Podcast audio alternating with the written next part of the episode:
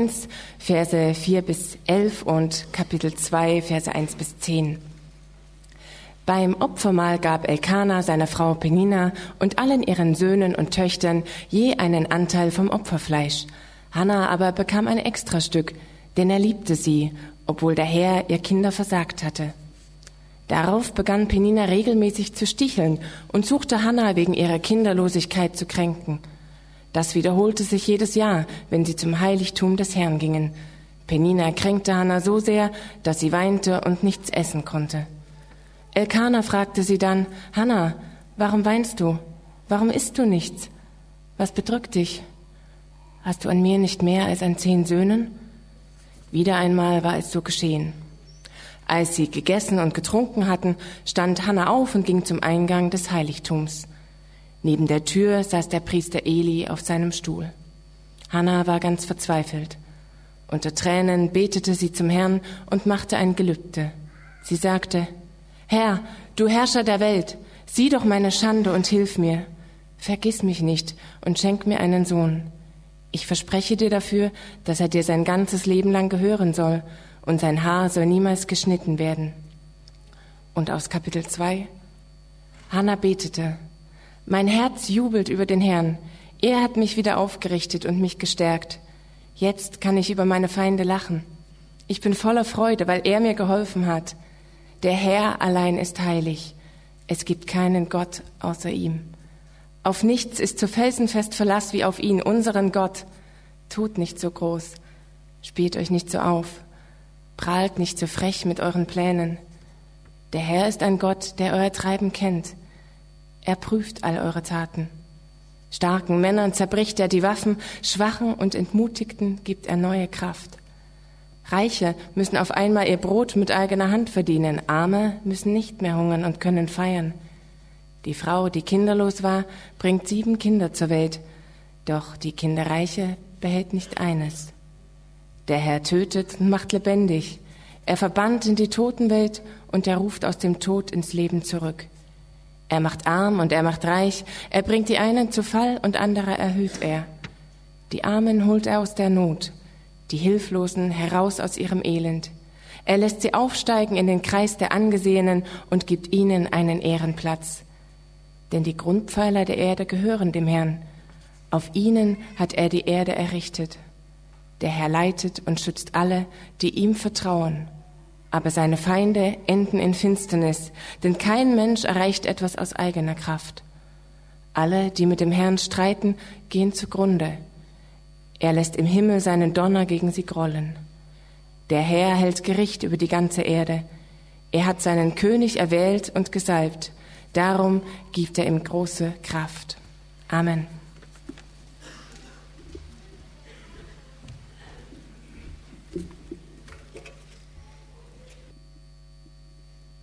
Ich bete vor der Predigt. Vielen Dank, lieber Vater, für diesen Moment, den wir haben die Zeit, um uns über diesen Bibeltext Gedanken zu machen. Und ich bitte dich, dass du durch dein Wort zu uns sprichst. Amen. Ähm, in unserer aktuellen Predigtserie geht es um Spiritualität. Spiritualität im Alltag haben, ähm, haben wir sie genannt. Und ähm, ich beobachte, dass Spiritualität so in unserer äh, Kultur, unserer Umgebung nichts ähm, Seltsames mehr ist, äh, es wird sehr positiv über Spiritualität gesprochen, äh, beobachte ich. Äh, es gibt einfach ein Interesse dran. Viele Menschen fühlen sich spirituell.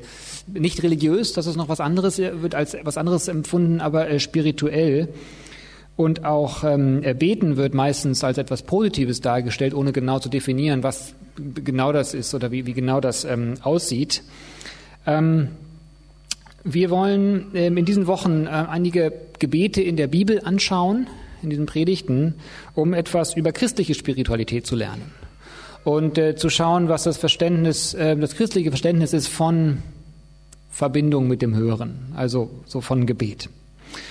Und heute geht es äh, um eine Frau, die in ihrer Traurigkeit wie, wie gefangen ist und die am Ende aber von, von diesem Text ähm, betet oder singt in diesem Lied, mein Herz jubelt. Irgendwas ist mit dieser Frau passierend und ich möchte euch gerne mit hineinnehmen in diesen Text und vielleicht bleibe ich heute nicht der Einzige, der irgendwie fasziniert ist von dem, was Hannah durchlebt hat. Und vielleicht ähm, inspiriert es den einen oder die andere von euch, ähm, sich tiefer mit Gott zu beschäftigen, wenn ihr das bisher noch nicht so tut. Oder vielleicht inspiriert es euch auch dazu, dass euer, eure Gebete oder euer Gebetsleben eine neue Nuance vielleicht bekommen oder eine neue Tiefe auch bekommen. Ich möchte erst etwas sagen zu Hannas Tränen als erstes, dann etwas zu Hannas Wendung und als drittes zu Hannas Lied. Hannas Tränen, Hannas Wendung und Hannas Lied. Und ich mache das Mikro nochmal irgendwie kürzer, irgendwie ist das anders als sonst.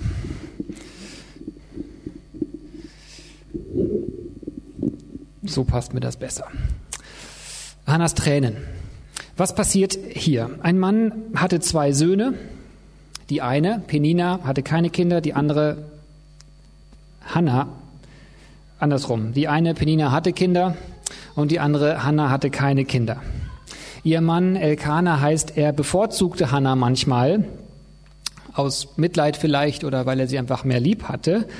Und so in Vers 6 äh, steht, Penina stichelte Hannah regelmäßig und suchte sie wegen ihrer Kinderlosigkeit zu kränken regelmäßig sticheln ist nett übersetzt, man kann das auch äh, wörtlicher übersetzen. Sie reizte sie, um sie zu erzürnen.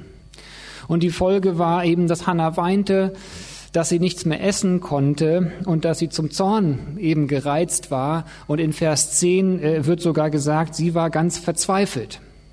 Unter Tränen betete sie dann zum, äh, zu, zu Gott. Und das erste, was mir so mich anspringt aus diesem Text, ist eigentlich so eine Nebenbemerkung, ähm, ist, dass Polygamie nicht so super funktioniert irgendwie.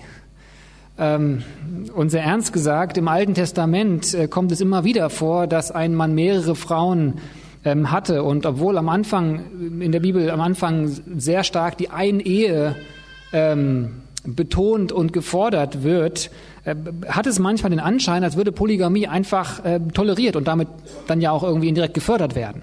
Allerdings gibt es kein Beispiel in der Bibel, wo, Poly, wo von Polygamie positiv berichtet wird.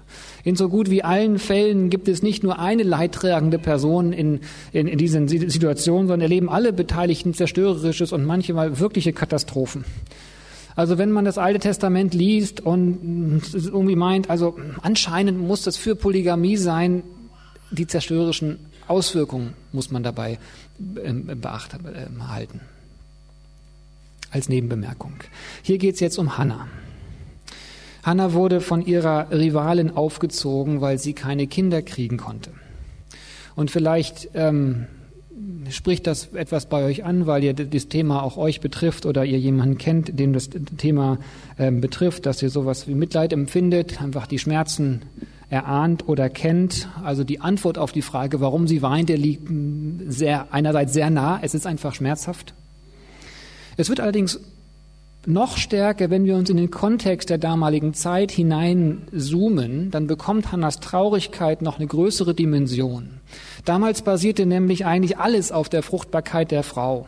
Je mehr Kinder eine Frau hatte, desto mehr Wohlstand war garantiert.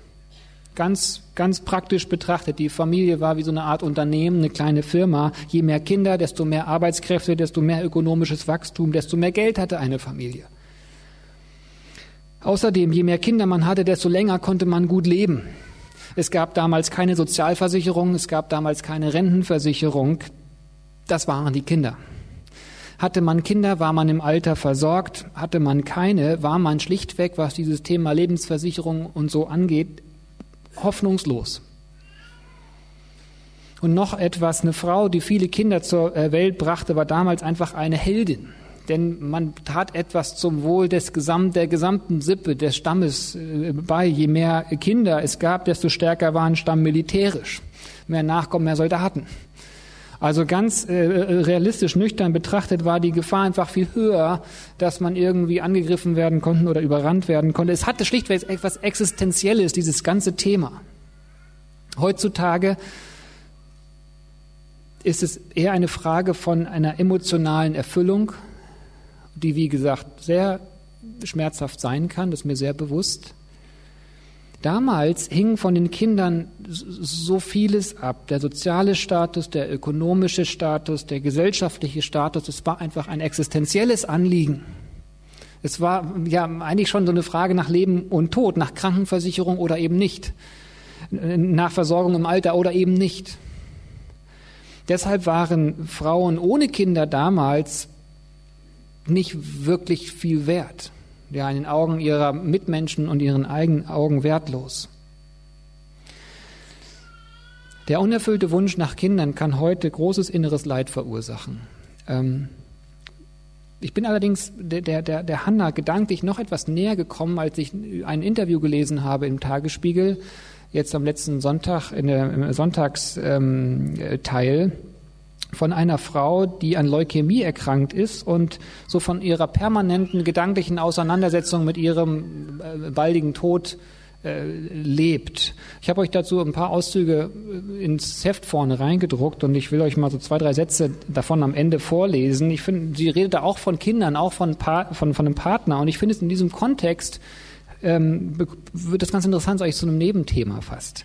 Sie sagt, fast alles würde ich im, äh, im Leben wieder so machen. Klar, ich hätte gerne Kinder bekommen, eine Familie gegründet, doch ich bin nun mal mit 22 Jahren krank geworden. Nicht meine Schuld. Ich habe deshalb für mich beschlossen, dann will ich wenigstens die Kinder meiner Freunde babysitten, wann immer ich kann. Fehlt Ihnen die Liebe, wird sie gefragt. Und sie antwortet, ich würde sie mir wünschen. Ich finde, ich habe noch viel zu geben, auch Liebe. Nur wer von Verstand wird sich auf mich einlassen, nicht wissend, wie lange es mich noch gibt. Ich fand das ein ganz interessantes Interview generell ähm, so, so, so im Licht von so einem ja, baldigen Lebensende von einer jungen Person, was sie für, ja, wie sich die Perspektiven auch verändern. Und diese, die, die, Situation von unserer Hanna hier im Text kam mir gedanklich noch etwas näher, weil hinter ihrer Verzweiflung und hinter ihrer Tränen was wirklich Existenzielles stand. Diese andere Frau hier im Text, Penina, bekommt wenn man weiter darüber nachdenkt, auch eine noch größere Bedeutung als nur Person in dieser Geschichte zu sein. Ihre Stimme steht hier quasi für die Stimme ihrer Gesellschaft. Du hast keine Kinder, dann bist du für uns wertlos. Aber bevor wir da so ein, so ein, so ein vielleicht äh, Mitleid bekommen über die Frauen, die damals gelebt haben, oder, oder eine Überheblichkeit bekommen über, wie schlimm das damals gewesen sein muss, denke ich, müssten wir den Bogen sehr schnell zu uns schlagen. Heute wird man wegen Kinderlosigkeit nicht irgendwie äh, blöd angemacht überheblich angemacht. Das, das ist heute kein Grund. Aber äh, haben wir heutzutage in unserer Gesellschaft nicht dasselbe einfach in Grün? Wir haben so zum Beispiel wahnsinnige Konzentration auf Äußerlichkeiten. Damals zur Zeit von Hannah hatte keine Frau Probleme mit Essstörungen. War einfach nicht deren Thema. Ich denke, jede Kultur hat so ihre eigenen unter Druck setzenden Mechanismen. Und wenn wir jemanden aufgrund von Äußerlichkeiten vielleicht ignoriert haben oder nicht in Betracht gezogen haben oder irgendwie innerlich überheblich gewesen sind, dann sind wir eigentlich nichts anderes wie diese Pelina in diesem Text hier.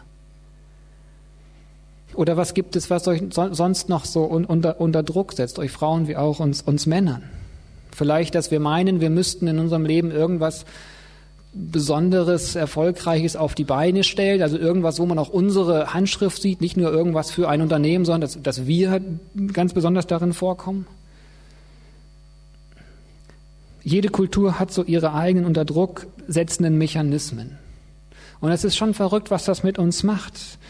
Wenn wir das haben, was die Gesellschaft von uns will, zum Beispiel hübsch sein, schlank sein, erfolgreich sein, dann haben wir immer auch diese Neigung in uns, wie diese Penina zu sein. Man fühlt sich automatisch glücklicher, besser, überheblich. Aber haben wir das nicht, dann ist Hannas Gefühlslage nicht, nicht fern, sie mit ihren Tränen. Und manchmal fühlen wir uns auch da drin wie so, wie so gefangen, als kommen wir da einfach nicht los. Ich denke, das können wir hier lernen von Hannas Tränen. Sie hatte existenzielle Sorgen. Die gesellschaftliche Meinung hielt sie für nicht besonders wertvoll. Und Peninas Vorgehensweise ist weit verbreitet, auch unter uns. Mein zweiter Gedanke, Hannas Wendung.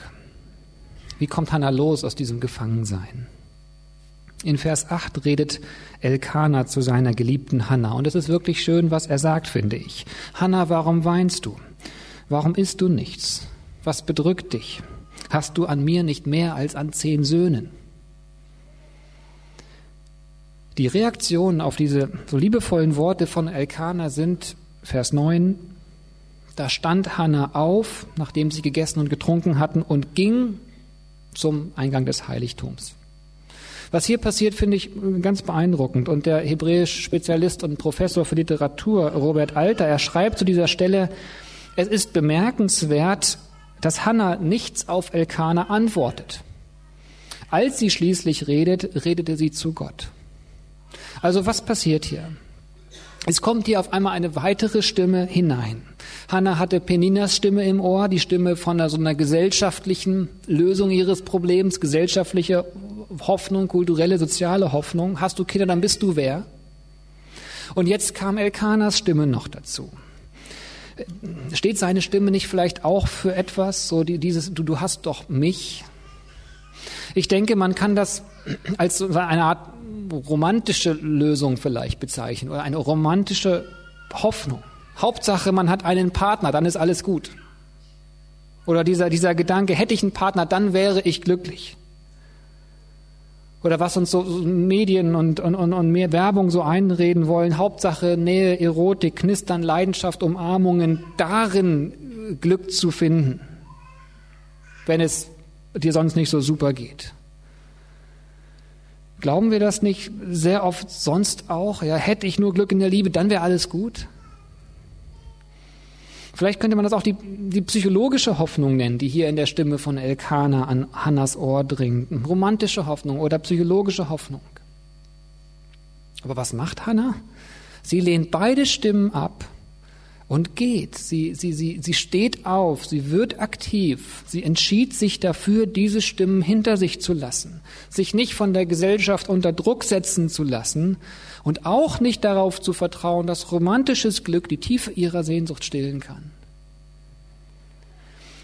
Und hier kommen wir zu einem ganz interessanten Punkt, nämlich ja, so ein Punkt, der zu einem Kern von christlicher Spiritualität gehört, dass man nicht mehr nur über über äh, falsch und richtig nachdenkt, sondern dass man so, wahrnimmt, wo man gute Dinge, Anerkennung ist was Gutes, Kinderwunsch ist was Gutes, ähm, partnerschaftliche Liebe ist was Tolles, was Gutes, dass man wahrnimmt, wo man diese guten Dinge im Leben zu existenziellen Dingen gemacht hat, zu ultimativen Dingen, zu, zu glücksentscheidenden Dingen in unserem Leben gemacht hat. Und eben von, von diesen Dingen was Göttliches erhofft, eine göttliche Erfüllung erhofft. Hannah steht auf, geht von diesen Stimmen weg und geht zu Gott. Also sie beginnt zu beten. Und hier kommen wir jetzt zu diesem äh, kurzen Gebet in Vers 11. Das Gebet ist ganz interessant. Sie macht zwei, eigentlich zwei interessante Dinge und dann dieses Gelübde. Diese zwei Dinge äh, sind, Sie benutzt äh, zum einen eine Anrede, die zwar nicht super ungewöhnlich ist, aber die man auch schon bewusst wählen musste. Herr der Herrscharen, allmächtiger Herr. Wörtlich steht da eigentlich Herr der Herrscharen. Also man könnte auch übersetzen mit Befehlshaber über die Engelsmacht oder Chef der gewaltigsten Armee oder Lenker des Weltgeschehens oder aber allmächtiger Herr, Herrscher der Welt. Das war kein Automatismus, dass man das so Gott ansprechen musste, sondern Hannah machte sich, sich bewusst, sie machte sich selbst bewusst, mit wem sie dort spricht. Und sie sagte es eben zu Gott, was sie über ihn denkt. Ein mächtiger Gott. Also, das ist einfach eine interessante und irgendwie durchdachte Anrede, die wir heute ja auch nicht ständig benutzen, benutzen, würde ich sagen. Hannah betete bewusst mit dem, dem alles möglich ist.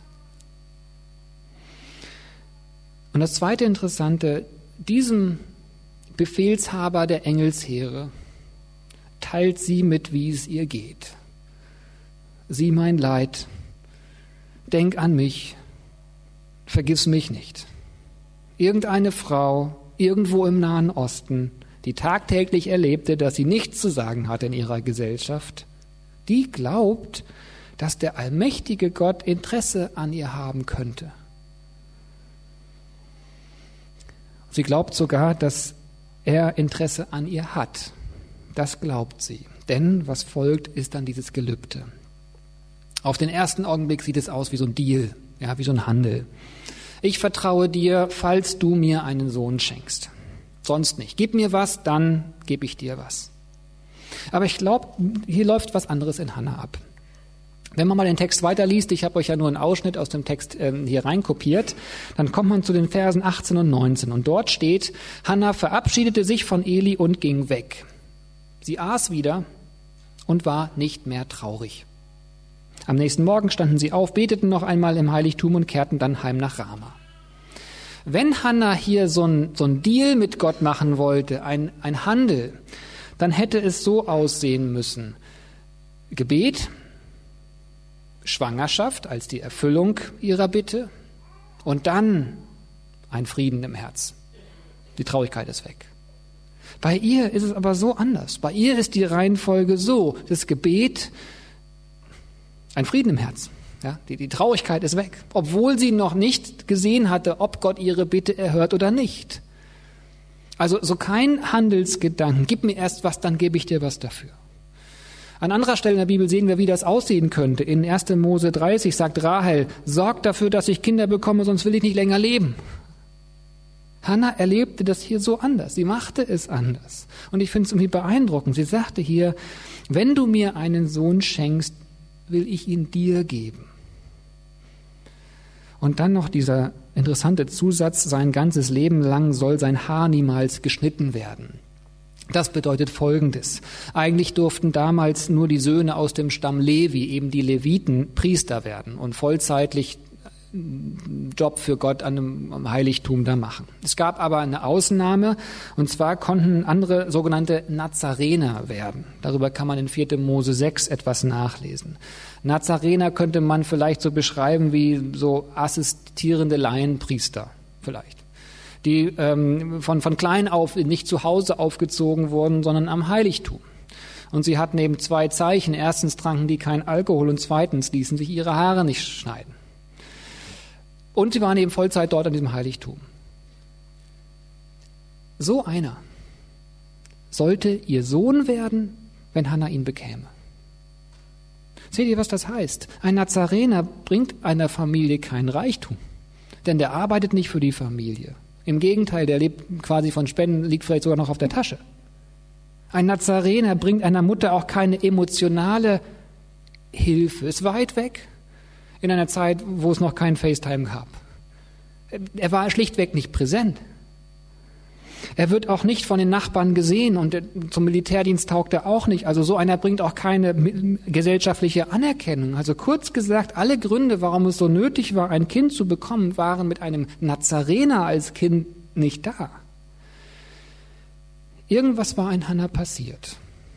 Keine Verzweiflung mehr, keine Appetitlosigkeit, keine Tränen mehr, obwohl die Verurteilung der Gesellschaft noch da war und obwohl ihr Kinderwunsch noch nicht erfüllt war.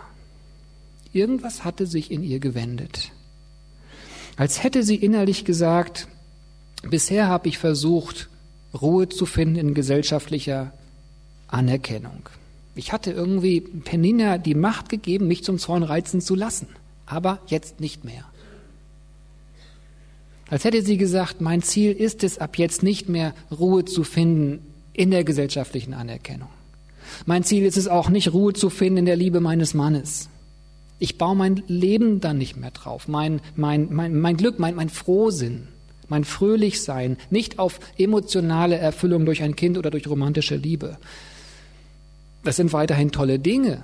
Und ich wünsche sie mir. Sie, sie betet ja sogar dafür, ja. Aber diese Stimmen sollen nicht mehr über mein Fröhlichsein bestimmen. Sie sollen mich nicht in ihren Fängen haben.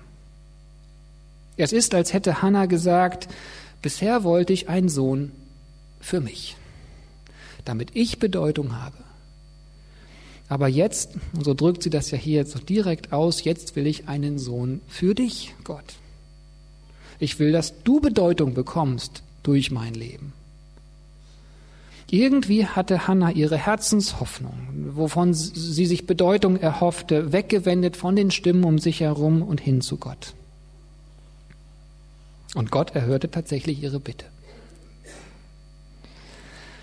Also Hannah hat eine intensive innere Wendung erlebt. Sie wurde frei von so einem System, das sie Bedeutung finden muss in, in, in dieser Welt, ähm, in Anerkennung, im Vorzeigen von sich, im Vorzeigen von ihrer Familie, im Mitlaufen der gesellschaftlichen Meinung. Und ich denke, das ist sehr interessant für uns, oder? Und nicht nur für euch Frauen, sondern auch genauso für uns Männer. Wäre das nicht schön, sowas zu erleben, eine innere Freiheit von diesem Druck, den wir uns selbst machen oder den wir an uns heranlassen? Und also Nebengedanke auch sehr interessant, ohne dass wir das, was wir nicht haben, verdammen müssten. Wir versuchen ja manchmal so eine Strategie zu fahren, wenn wir schon nicht haben, dann reden wir es wenigstens schlecht. Ähm, irgendwie so das Familienleben, was wir nicht haben, schlecht zu reden. Oder die Freiheit, die wir nicht mehr haben, weil wir jetzt Kinder haben, irgendwie als Egoismus zu bezeichnen. Oder irgendwie das Single-Leben, was uns auch manchmal eine Herausforderung ist, in den Himmel zu loben. Das macht Hannah nicht. Sie wünscht sich weiterhin einen Sohn und sie sagt das Gott ja auch. Aber sie wollte diesen Sohn nicht mehr, um für sich Bedeutung zu bekommen, sondern sie wollte ihn ab jetzt für Gott. Damit Gott eine Bedeutung bekommt in ihrem Leben. Und sie wurde ruhig. Woher bekam Hannah die Kraft für diese Wendung? Was war da passiert? Das ist noch mein dritter Abschnitt, Hannas Lied. Kurz danach ist dieses Lied von Hannah ähm, abgedruckt, eine Art Gebet, was eher wie so ein Gedicht aussieht. Also es ist wohl kein spontanes Gebet, sondern einfach ein sehr durchdachtes. Und wir finden darin Anhaltspunkte, um diesem Geheimnis näher zu kommen, was in Hannah passiert war. In diesem Lied ähm, entdecke ich ein Muster und am Ende auch noch eine Person. Ein Muster und eine Person. Das Muster, was hier so durchkommt, ist, dass Gott die Dinge auf den Kopf stellt dass Gott, dass bei Gott einfach andere Maßstäbe herrschen. Etwas, was für uns unlogisch wirkt und wie verdreht wirkt. In Vers 4 hier. Starken Männern zerbricht Gott die Waffen, Schwachen und Entmutigten gibt er neue Kraft. Oder in Vers 5. Reiche müssen auf einmal ihr Brot mit eigener Hand verdienen. Arme müssen nicht mehr hungern und können feiern. Diese Umdrehung der Dinge fasst zusammen, wie Gott wirkt. Gott wirkt durch Schwachheit und nicht durch Stärke. Er arbeitet durch Armut und nicht durch Reichtum. Immer wieder in der Bibel wirkt Gott so als anders, als man das irgendwie erwarten würde im ersten Augenblick. Da gibt es zum Beispiel diese Geschichte von Lea. Lea war eine Frau, die niemand haben wollte. Die Schwester war immer die Schöne, sie war die Hässliche. Keiner wollte sie haben. Doch schließlich war es diese Lea, mit der Gott Weltgeschichte schrieb. Und ich lese euch, ich finde, einen atemberaubenden Satz aus 1. Mose 29, Vers 31 vor. Als aber der Herr sah, dass Lea ungeliebt war, machte er sie fruchtbar. Gott hat ein anderes Muster. Oder ein anderes Beispiel. Der Held Simson aus dem Alten Testament wurde von einer Frau geboren, die lange kinderlos war und als unfruchtbar galt, lange Zeit. Ruth, eine der Vorfahren Jesu, sie war eine Ausländerin, hat er äh, ignoriert in der damaligen Gesellschaft eigentlich. Gott machte sie und ihre Nachkommen zu einem königlichen Geschlecht. Oder eben hier der Prophet Samuel, der das erste Königtum in Israel einführte, wurde geboren eben von unserer Hannah hier im Text, die durch Verzweiflung und durch Depression hindurchging. So ist Gott. Das ist sein, seine Art, das ist sein Wesen. Wenn wir uns an ihn wenden, dann wenden wir uns an den, der es liebt, aus Kleinem Großes zu machen, dem es gefällt, Ausgestoßenen Applaus zu geben, zu, zu Ehren zu bringen die denen, deren Hände zu füllen, die sich sehr bewusst sind, wie leer sie sind. Das ist das Muster, was Hannah hier so erkannt haben muss. So hat sie Gott kennengelernt. Das hatte sie über ihn verstanden. So reflektiert und besingt sie es jedenfalls in diesem Lied.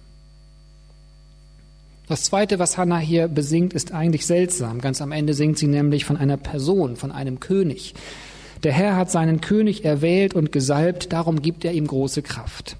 Dieses Wort gesalbt ist, äh, ist das hebräische Wort Messias. Also sie sang von einem Messias. Aber als Hannah dieses Lied sang, gab es noch keinen König in Israel. Erst ihr Sohn, der Prophet Samuel, würde die ersten beiden Könige salben, Saul und dann David. Aber durch den Geist Gottes, durch den Heiligen Geist, sieht sie bereits, dass Gott durch einen gesalbten König Großes tun würde. Anscheinend war das mit so ein Grund, warum sie Gott vertraut hatte. Warum diese, diese geheimnisvolle Ruhe in ihr Herz, warum, warum die einkehrt. Irgendwie würde Gott seinem König viel Kraft geben.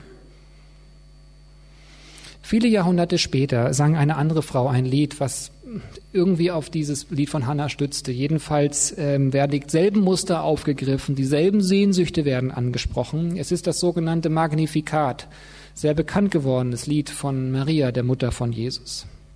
Sie hatte gerade mal einen Jesus als Säugling vor Augen. Nicht mehr, aber erfüllt mit dem Geist Gottes sang sie von dem, was Gott tun würde, nämlich stark sein durch Schwachheit, mächtig durch Armut. Wir heute brauchen nicht den Geist Gottes, um in die Zukunft zu gucken, sondern wir brauchen den Geist Gottes, dass er uns begreifen und verstehen lässt, was bereits passiert ist. Denn Jesus Christus wurde als, als König hingerichtet. Da wieder dieses Paradox.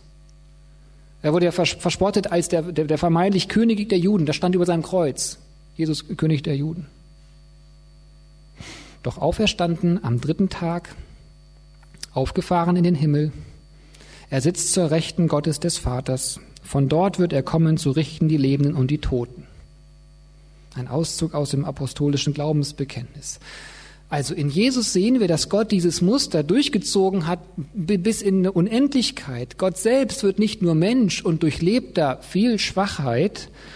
Er stirbt sogar den unwürdigsten Tod, den man sich damals vorstellen kann, diesen schaulustigen Verbrechertod am verfluchten Holzkreuz. Also extremer ging's eigentlich nicht. Hannah aus unserem Text vertraute darauf, dass Gott auch ihr gnädig sein würde, weil er das Erniedrigte besonders sieht und weil er seinem König irgendwie Kraft geben würde. Wir, die wir von Jesus Christus wissen, haben viel Grund, genauso zu vertrauen. Viel Grund, denn wir wissen, dass Jesus Christus sich selbst erniedrigte bis zu diesem Verbrechertod am Kreuz und dass Gott ihm dann Kraft gegeben hat, den Tod zu überwinden und für uns Menschen da zu sein, bei uns zu sein, uns zu vergeben. Ein Gott, der sich aus Liebe für uns nicht verschont, wird der nicht für immer uns seinen Halt geben, ob wir das gerade spüren oder nicht?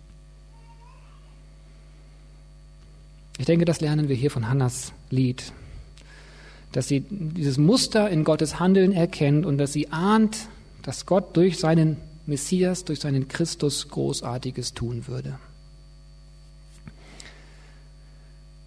Drei ganz kurze Dinge habe ich noch. Ähm ich denke, die Frage, die hier so, so deutlich wird in diesem Text, was wollen wir im Leben erreichen? Oder ich sage so ein bisschen persönlicher, was wünschst du dir aus deinem Leben? Geld zu machen, geliebt zu werden, Mutter zu werden, etwas Besonderes auf die Beine zu stellen. Das sind alles gute Wünsche. Aber unsere Gesellschaft will und unser Herz neigt dazu, dass wir unser gesamtes Leben auf diese Wünsche draufstellen, unsere Identität darauf bauen, dass wir uns von der Erfüllung dieser Wünsche abhängig machen und bestimmen lassen, ob wir glücklich sein können oder nicht. Hannah hier im Text entschied sich dazu, ihre Identität stattdessen auf Gott zu setzen. Seine Liebe und seinen Applaus und sein Schwärmen von ihr genug sein zu lassen. Und die Wünsche nur Wünsche sein zu lassen, nicht mehr als gute Wünsche. Nachdem sie dieses Gebet gesprochen hatte, kehrte Ruhe in ihr Herz.